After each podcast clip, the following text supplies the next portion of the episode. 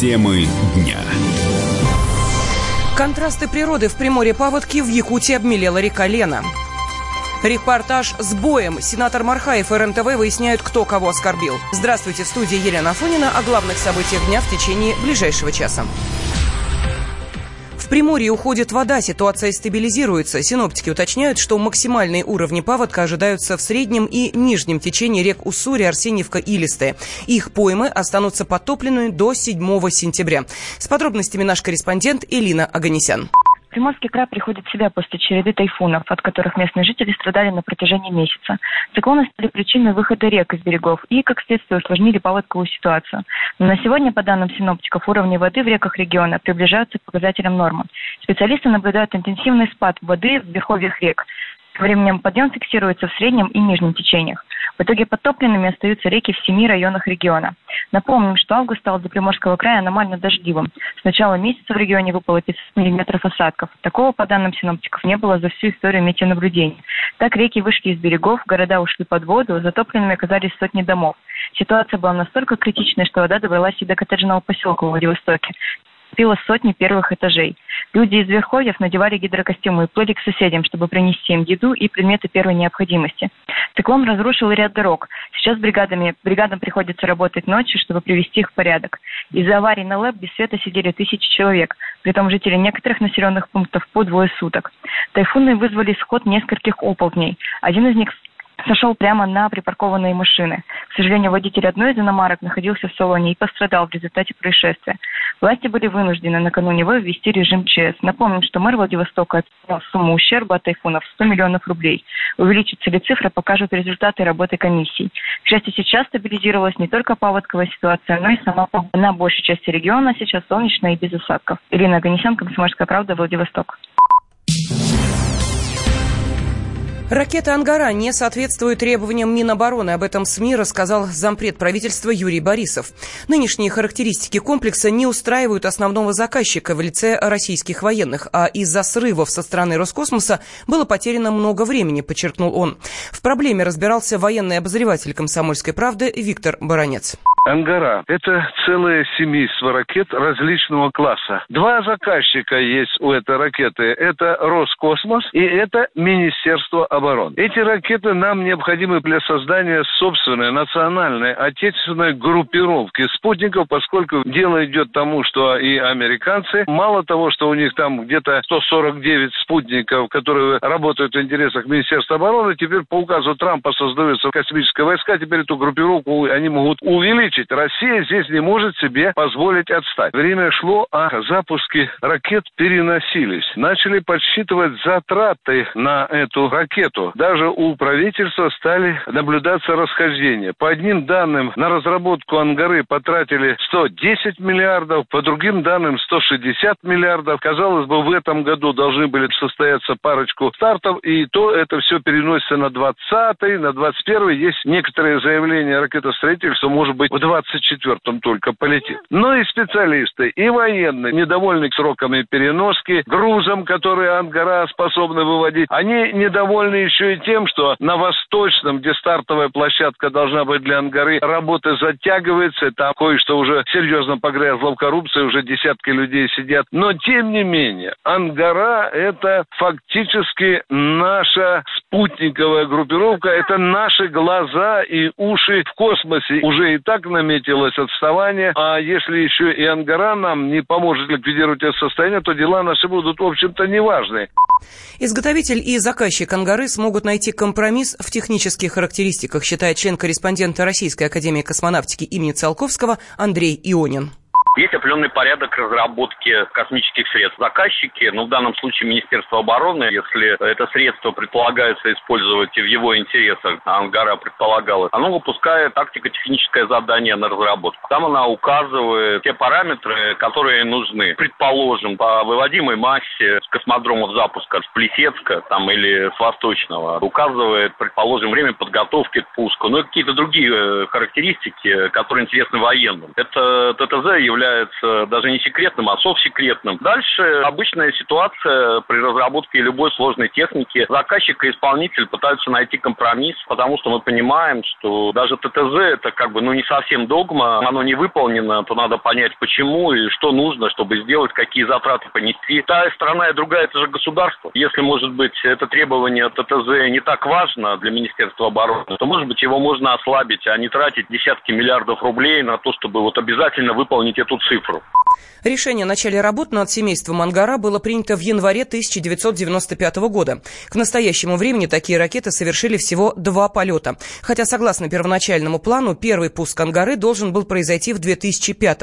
Всего к 2014 году на создание Ангары у центра Хруничева ушло более трех миллиардов долларов. Сенатор от Иркутской области Вячеслав Мархаев подал иск в суд на телеканал РЕН-ТВ. Он обвинил журналистов в клевете и требует защитить свое достоинство. Ранее на телеканале вышел сюжет корреспондента Евгении Могилевской. В нем она сообщила, что сенатор напал на их съемочную группу. По информации телеканала, конфликт произошел после того, как Могилевская задала Мархаеву вопрос о причастности его семьи к игорному бизнесу. Якобы сенатор и его соратники схватили журналистов и потребовали прекратить съемку. Момент потасовки Могилевская Ковальская записала на телефон. Вы провоцируете, Задаю понимаете? вам вопрос. Я попросила Но оператора какие вопросы? выполнить его нет, нет, работу. вы начинаете, значит, так снимать всех и все и вся. Так это на- Это наша, наша работа. работа. Какая работа? Вот вы, вы же со мной, всех не, вся. вы же со мной общаетесь. ну, так вы общаетесь. Корреспондент Евгения Могилевская подала заявление в Следственный комитет и требует привлечь Мархаева к ответственности. По ее словам, ранее на телеканале выходило несколько расследований о бизнесе сенатора, но вся информация взята из официальных источников сайта Генпрокуратуры и э, писем Роспотребнадзора. Радио «Комсомольская правда» Евгения Могилевская рассказала, что такой бурной реакции Мархаева на заданный ему вопрос она не ожидала. Мы проводили расследование, собственно, журналистка телеканала РЕН-ТВ Бурятии. И э, в поле нашего зрения попал сенатор Вячеслав Мархаев. Я предпринимала несколько раз попытки выйти с ним на связь, записать его точку зрения. К сожалению, он нам отказал. У нас есть запись этого телефонного разговора. Поэтому, узнав о том, что у него запланирована встреча с избирателями, я и мой оператор мы пришли на эту встречу и задали ему вопросы. Сенатор пообещал по окончании встречи дать нам интервью. Обещание свое он выполнил. Единственное, на один вопрос мой он не ответил. А Вот, например, я интересовалась, в частности, скважиной, из которой берут воду кафе «Нютак». Это семейное предприятие сенатора. Как выяснилось, пользуется ей, не имея на то разрешения. Скважина установлена в ненадлежащем месте. Все это не мои домыслы. Это информация взята из открытых источников э, надзорных органов государственных. Об этом я рассказала в своем репортаже и спросила у сенатора, почему его семья вот так вот пренебрегает правилами законами. Он мне не ответил. Он стал рассказывать, ну просто пошел рекламный текст. Когда я попросила все же ответить мне на мой вопрос, ну градус нашего разговора стал повышаться, в результате сенатор начал повышать голос, оскорблять меня и телеканал, а, на котором я работаю. И ну, была совершенно безобразная сцена. Люди, которые его сопровождали, они стали выкрикивать тоже какие-то оскорбления, шпынять меня в спину, моего оператора. Несколько человек накинулись на нас двоих, стали хватать за руки, разворачивать. Даже сам сенатор, сначала он схватил, это все есть на видео, сенатор хватает оператора, просто начинает раскручивать вокруг своей оси, поворачивать. Когда я выхватила телефон свой, собственный, и попыталась заснять все это бесчинство, сенатор схватил и меня обеими руками за телефон. Нет, он меня не душил, такого не было. Я не буду усугублять и говорить того, чего не было. Он схватил меня за руку, за кисть одной рукой и за запястье второй. И начал вы, вырывать со страшной силой, стал, стал вырывать телефон, мой собственный. Сам Вячеслав Мархаев убежден, журналисты безосновательно льют на него грязь, потому что он выдвинул свою кандидатуру на пост мэра Иркутска. Это была очередная наша встреча с избирателями. В момент встречи вдруг появляются работники РЕН-ТВ и, растолкав наших избирателей, жителей, бесцеремонно а, начали перебивать всех и задавать нам вопросы. Я пытался их а возмущенные жители, которые пришли на встречу с нами, они их просто вытолкали оттуда. Но, тем не менее, я им сказал, что тот комментарий, который они просили, мы дадим позже, после встречи. Так и случилось. Никакого рукоприкладства не было. Они просто, как попугаи, повторили одну и ту же тему. Просто бесцеремонно, чтобы записать, мне прямо тыкали в лицо. Я, возможно, мог отодвинуть вот эту аппаратуру их. Не более того, никаких посылов, что их избивали, вывернули руку. Подобного нет, и это их измышления. Естественно, я на предыдущий репортаж подал в суд и Генеральную прокуратуру, отстаивая честь, достоинство, деловую репутацию. И чтобы их привлекли за клеветнические измышления. По данному факту, естественно, мы готовим иски в прокуратуру Республики Бурятия и, возможно, в суд воспрепятствовать деятельности меня как кандидата в мэры города Улан-Удэ. Ранее РЕН-ТВ выпустил материал о возможной связи Мархаева с нелегальными игровыми заведениями в Улан-Удэ. Мужчина и женщина. На каждый вопрос свое мнение. Говори, говори, что ты? Почему именно сейчас? Они в 14-м, когда начали Донецк и Луганск долбать так, что пух и перья летели. Так ты сейчас-то ему зачем этот вопрос задаешь? Я задаю вопрос. Тихо. Чш. Накал страстей на радио «Комсомольская правда». Семейный подряд Норкиных в поисках истины. По будням в 9 вечера. Просто о сложном в программе «Простыми словами». Да я не Америку открываю. Больше? Я, я не Подожди, понимаю, когда пожалуйста. этот беспредел закончится. Не знаю.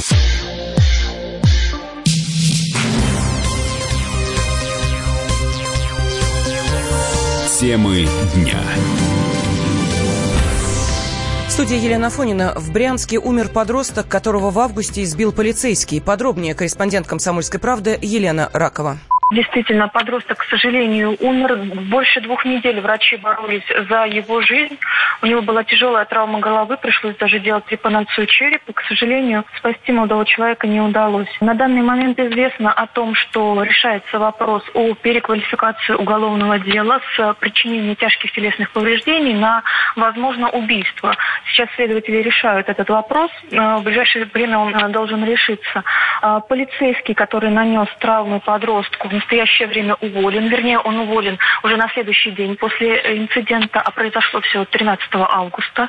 И э, он арестован на два месяца, находится в СИЗО. В тот вечер, дело было около 10 часов вечера, группа подростков отдыхала в летнем кафе на веранде э, местного популярного кафе в э, небольшом нашем поселке Локоть. И э, к ним подошел нетрезвый мужчина. В тот момент ребята не знали, что это был полицейский, потому что он был не на службе, не в служебной форме. Мужчина завязал с ребятами разговор. Э, По их словам, он начал к ним придираться, пытался как-то зацепить их, вывести на скандал, но ребята не поддавались. И тогда э, один из э, ребят по просьбе полицейского, он стал поговорить с ним в стороне. Полицейский начал с ним припираться и распустил руки. Молодой человек неудачно упал после одного из толчков, после одного из ударов и э, ударился головой о ступеньку. Сразу же вызвали скорую, приехали родители молодого человека. А Полицейского долго не удавалось утихомирить, э, даже его коллегам. Они пытались его уговорить около получаса просто сесть в машину и уехать в дежурную часть. А, Вот в течение получаса все это длилось, потом они его все-таки э, усадили в служебный автомобиль и увезли. С тех пор за жизнь мальчика боролись врачи, как я уже сказала. Его положили в Брянскую областную больницу, сразу перевезли, потому что состояние его было тяжелое. Уже в машине скорой помощи сразу после инцидента он впал в кому. Ему провели сложнейшую операцию. Родители сутками дежурили возле областной нашей больницы. К сожалению, их не впускали в реанимационное отделение, но они контролировали, э, следили за ситуацией. В пресс-службе МВД России по Брянской области сообщили, что Денис Терехов до происшествия занимал должность замначальника Брасовского отдела полиции, передает РБК. Москва не будет зеркально реагировать на действия Польши, не пригласившей российского президента Владимира Путина на годовщину со дня начала Второй мировой войны. Об этом сообщил глава Российского исторического общества, директор службы внешней разведки Сергей Нарышкин. Старший научный сотрудник Института славяноведения Российской академии наук Вадим Волобуев утверждает, что Варшава не хочет видеть Россию на 80-летии по политическим причинам. Пригласили очень просто, потому что у нас очень глубокие расхождения в понимании событий этих, которые сопутствовали началу войны. Поляки ставят Советский Союз ну и Россию, естественно, как правоприемницу, ни много ни мало ответственной наравне с Германией за развязывание Второй мировой. Вот именно так ставится вопрос. Ну, не поляки в целом, а нынешняя правящая партия «Право и справедливость». Но раньше э, эти расхождения мешали польским властям приглашать наше руководство на эти мероприятия. В 2009 году на 70-летие. Почему? Потому что да, у власти находилась либеральная партия «Гражданская платформа», которая остро эти исторические вопросы не ставила. Отношение к России, оно вписывается в этот контекст. То есть нельзя это воспринимать сугубо как э, такие антироссийские шаги.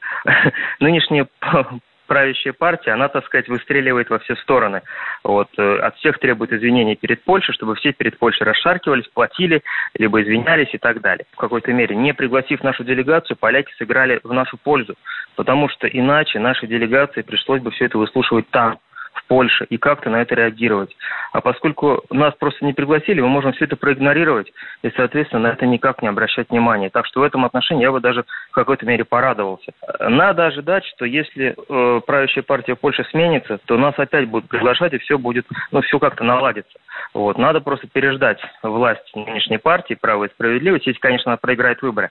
Этой осенью у них как раз выборы. И это, кстати, тоже наложило свой отпечаток, потому что происходит такое осеннее обострение перед выборами. выборами. Депутат Госдумы Владимир Жириновский, комментируя поступок польских властей, заявил, что Варшаву можно считать главным виновником начала Второй мировой войны. Об этом нужно писать во всех учебниках.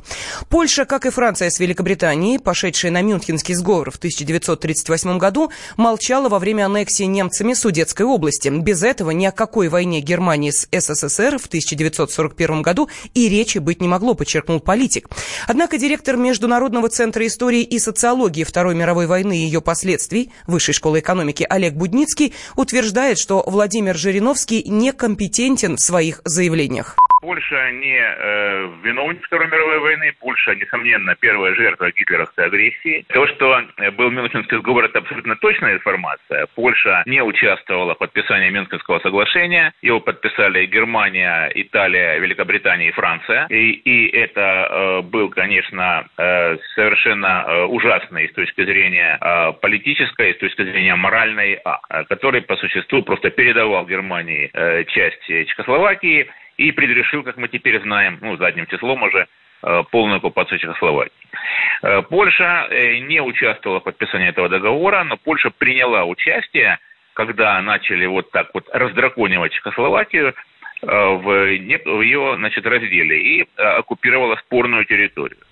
В Кремле негативно отнеслись к решению властей Польши не направлять официальное приглашение России на мероприятие, посвященное 80-й годовщине начала Второй мировой войны. Об этом заявил пресс-секретарь Владимира Путина Дмитрий Песков. Авиакомпании предупредили о подорожании билетов. По итогам текущего года стоимость возрастет почти на 10%.